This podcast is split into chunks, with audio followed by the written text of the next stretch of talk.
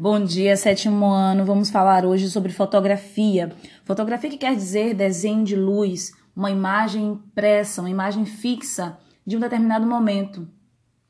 A história da fotografia é muito importante no universo das artes visuais, que é o que estamos estudando neste período, e também é importante para a história da humanidade.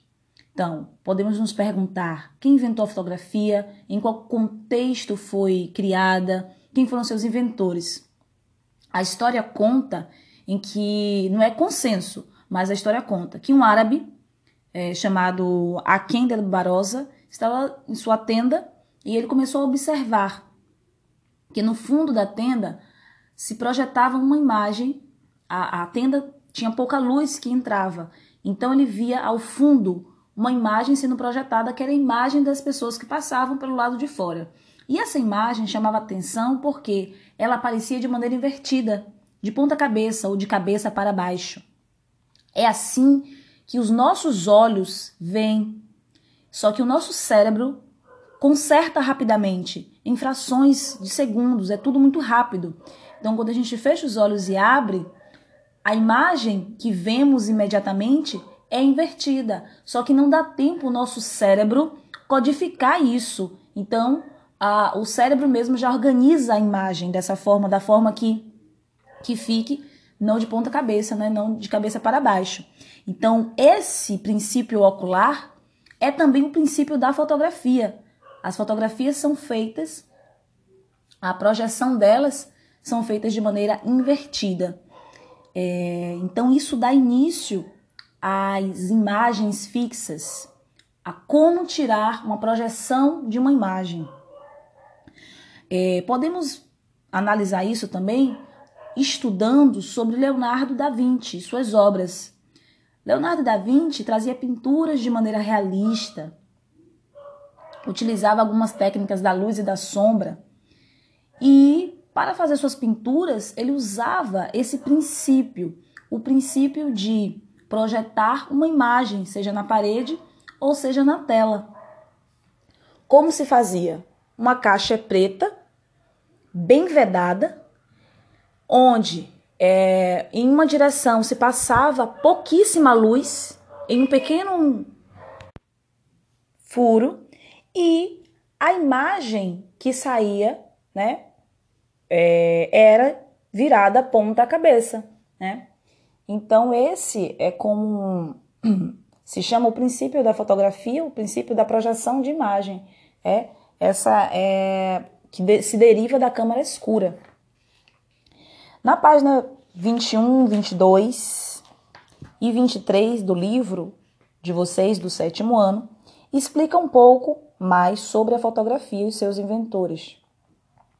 Na página 24, fala um pouco é, sobre como era a fotografia antigamente, já que não se tinha câmera fotográfica e nem todo mundo tinha condições de ter era feita de maneira quase que artesanal. As pessoas pousavam para as fotos. Se você conversar com pessoas mais velhas de suas famílias ou pessoas conhecidas, você pode fazer perguntas, né? Como eram feitas a fotografia antigamente. Então se reunia, se pousava para a foto, e aí o profissional, o fotopintor, né, que era conhecido naquela época, ele pintava, né, desenhava essas pessoas para registrar aquele momento. É, a foto, a fotografia digital, ela só foi comercializada recentemente, né? Aqui no Brasil em 1990, que foi amplamente difundida. E ainda assim, nem todas as pessoas tiveram condições de ter um equipamento fotográfico. É, mas hoje já está mais difundida do que naquela época. A fotografia está em duas dimensões, né? Eu não tenho relevo na fotografia, então ela é chamada de bidimensional. Mas as obras artísticas, elas também podem ter três dimensões, ter volume, né? A fotografia não tem volume exatamente, a depender do ângulo. Mas as obras artísticas, elas podem ter sim é, volume. É isso que começa-se a dizer na página 25.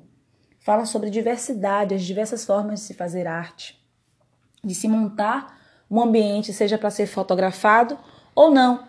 Não precisa necessariamente ser só com pessoas, paisagens, animais é, ou coisas prontas. Você pode montar como se fosse um cenário para fazer a sua fotografia.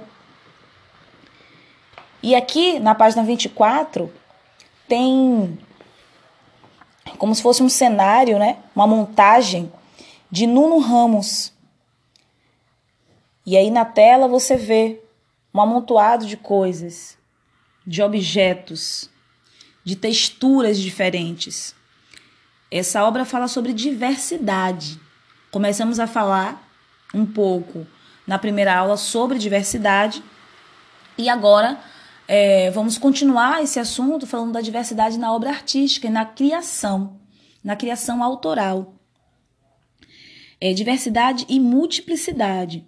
Então aqui esse trabalho ele mistura diversas linguagens, ao mesmo tempo que ele parece ser um escultor, ele parece ser um desenhista, né? Ele esculpe, desenha, compõe, traz um, um, uma cena, então com diferentes materiais. Então você vê tecido, você vê madeira, objetos metálicos, com diversas cores. Então ele monta essa estrutura, esse cenário. É, já na página 27, por exemplo, tem um outro tipo de montagem do universo indígena brasileiro e do universo afro, que são é como se fosse uma pintura. Só que essa pintura não está em 2D, está em relevo, porque utiliza objetos que dá esse volume né, miçangas é, e outros objetos. Na página 28, por exemplo, eu tenho essa coleção, né? Coleção de broches. São broches que foram feitos por Carolina Whittaker.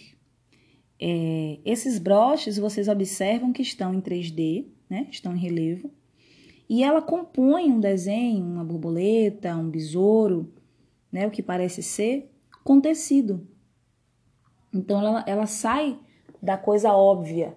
Então a arte muitas vezes no passado era lida como somente aquela coisa bonita, óbvia em que eu olhe e consiga interpretar.